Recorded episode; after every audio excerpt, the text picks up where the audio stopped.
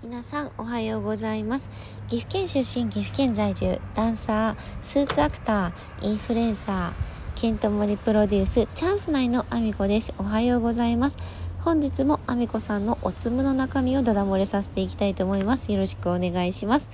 本題に入る前にお知らせをさせてください。えー、ただいま岐阜県で開催中です。岐阜市にありますギャラリー小さい家というところでギャラリー小さい家の10周年記念企画私の中の私という企画展示で、えー、寺巻さんの作品の中に私が、えー、メインで出演しておりますのでぜひ探しに来ていただきたいです。えーと、こちらですね28日までとなっていますが、えー、金土日のみの開催となりますので残すところ3日ですね、えー、今週の金土日のみとなりますのでぜひぜひ探しに来ていただきたいです。よろしくお願いします。そんなこんなでね本題に入ろうと思うんですけども今日はちょっとお外にいましてま草抜きをしてるんですけど。草抜きをしながらね今日はあの放送収録をさせていただいてまして、まあ、あのちょっと今息子をね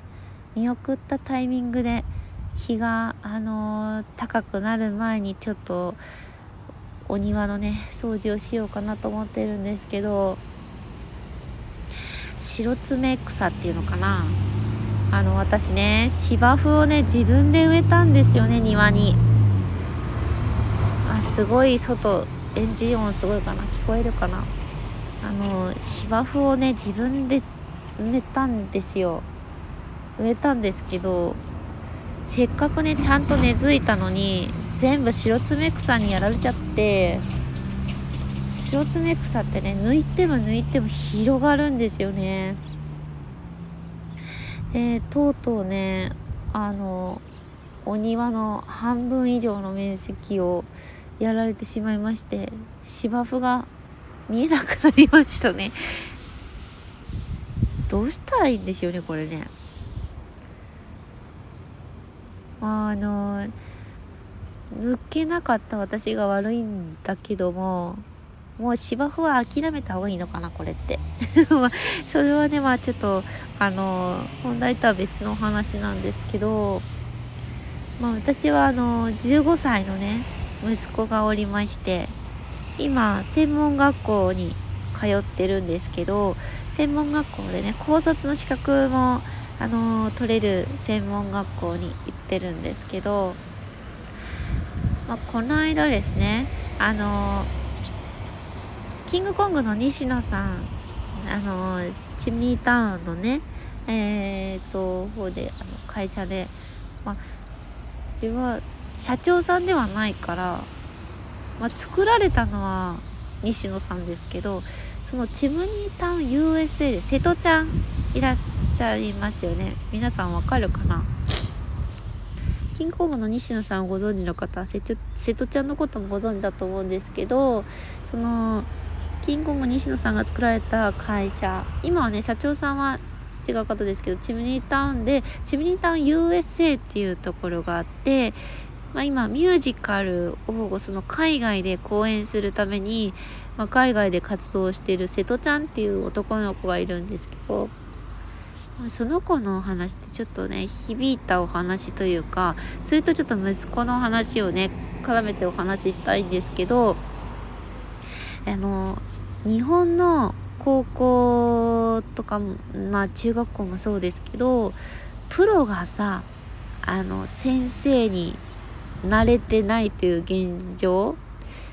まあ、先生をしようと思って先生を職業にされている方なので、えっと、実際にどの教科もスペシャリストがそのままその先生として授業してくださるわけじゃなくって学校のお勉強がある程度できる人たちが学校の勉強を教えてるっていう風なので教えるプロというわけでもないし実践的に現在その使われている会社とかで実践でリアルであの今求められてることを教えられてるわけじゃないと思うんですよね。で教科書にするまでにも実際に今の教育現場じゃないやその会社でそのくらいあのレベルがこういうのが必要ですよっていう話が出てからまあどどうなんだろう教育機関とかどこであの精査されているかはっきりはわからないけれども教科書までその情報が降りてくるのにめちゃめちゃ時間かかってるんですよ。で息子はプログラミングのこととかを勉強したりとかあの IT 関係のことを勉強してるんだけどもう私はちょっと息子のことを例に出さないとはっきりね他のところの分野はわからないけれどもそういうねあの専門的なことを学ぶっていう風になったら実際に働いてる本当にスペシャリストが教えてくれた方がいいに決まってるでしょ？でも日本はそうじゃなくって現役から退いた人はもしかすると講師とかで入ってるかもしれないけど先生になろうと思った人が先生になって教えているっていう風だからリアルタイムで今求められてることを教えれる人じゃないと思うんですよ。でも海外、まあ、アメリカのお話をその瀬戸ちゃんはされてましたけどアメリカだったらそういう風じゃなくってもうあのスペシャリストが教えれる現状としてその講師として入れるような状態にしてくれてるらしいんですよね。でそこであのすでに才能のある子はもう学校にいる時点から、まあ、先行投資をしてでその講師にちゃんとインセンティブが入るようにしてるから、まあ、そういうあのリアルタイムで、えーと、今求められているものを現場で現場の人が講師になって教えてくれてるっていう感じらしいんですよね。で私はその状況にしてあげたかったから息子にそういう教育をしてる学校にえっ、ー、と進めて入れたんですよ。まあ、あの最終的にあの決めたのは本人だし私自身が勝手に説得したわけではなくって彼にあのその学校こういう風でこういう風でねってこういうような感じだよって教えて彼が絶対そこに行きたいって思ったから私は応援しただけなんで最終的に決めたのは息子ですけどただそういうところで教育してほしいなと思ったんであの息子に行かせた学校って講師は常駐してないんですよね。講師が常駐してなくってであの実際に会社で働いてる会社の方リアルタイムで本当に今現状働いてる方が教えに来てるんですよ。でなんでそれがいいと思ったかっていうとプログラミングって1年2年でその主要になる言語プログラミングの言語って今でも200言語以上あるんですけどその主流の言語が変わったりとかやり方が変わったりとかしてるんですよね。今なんかまたチャット GPT が現れてここ半年だけでもそのプログラミングのやり方自体もそのチャット GPT を利用してできる方法が出てきたりとか本当に大きく変わっていくんですよね。この1年で劇的に変わってるその状況に対応できるそれを理解してる方に教えてもらえないと意味がないと思うんですよね。だからプログラミングって学校で教えてるけどその息子の学校に来てる先生に聞いてもそうなんですけどえっ、ー、とプログラミングの勉強をしてましたっていうこう就職した後見てもえっ、ー、と使い物にならないそうです。なんでかっていうと普通の通常の高校とか大学で教えているえっ、ー、とプログラミング勉強ってえっ、と古いんだそうです。本当に。圧倒的に古くて5年10年普通に遅れてるらしくってやっぱりちょっと分野がずれている必要な分野じゃないところを勉強してきてるので結局会社に入った時にほぼゼロから教えてるらしいんですよね。でそうならないためにその普通に会社で働かれてる方が講師として来ていて常駐の講師じゃなくってそういう本当に会社でそういうことも本当にお仕事をされてる方が今現場で必要としてることを教えに来てくれてるところに入れないと意味がないなって私は思ったので入れてあげたんですね。ま、でそのあの息子は今それにすごくあの楽しいらしくってで学校でもねあのまあ、積極的に本人はやってるつもり、まあ、ちょっと私は足りないかなと思ってるんだけどただまあ楽しくいけてることと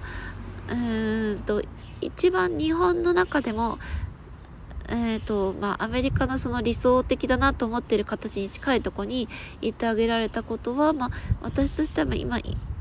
自分に今可能な限りのことをしてあげれたのかなって思っていてただ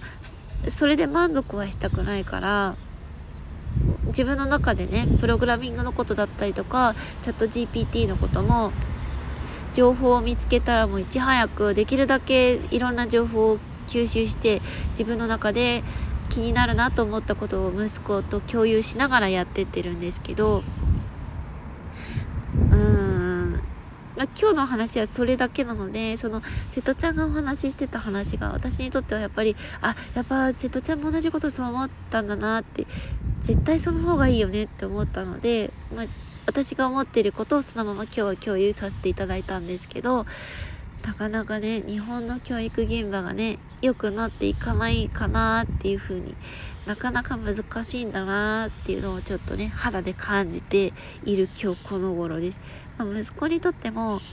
本当にベストかどうかはわからないけどただでもやれることをねこれからも、えーと、私自身にしてあげられることあ違う私自身がしてあげられることを、まあ、してあげながら本人が頑張れる環境を作ってあげられたらなと思いながら今日はそんな話をさせていただきました。えー、概要欄の方に SNS のリンク載せさせていただいてます。Twitter、Instagram、TikTok、YouTube、 note、それから、えー、 stand.fm だけではなくて、 Voicy でも放送させていただいてます。放送内容はね、えー、毎日バラバラのものをお話ししてますので、ぜひぜひ聞いていただけると嬉しいです。そんなコーナーで今日も一日ご安全にいってらっしゃい。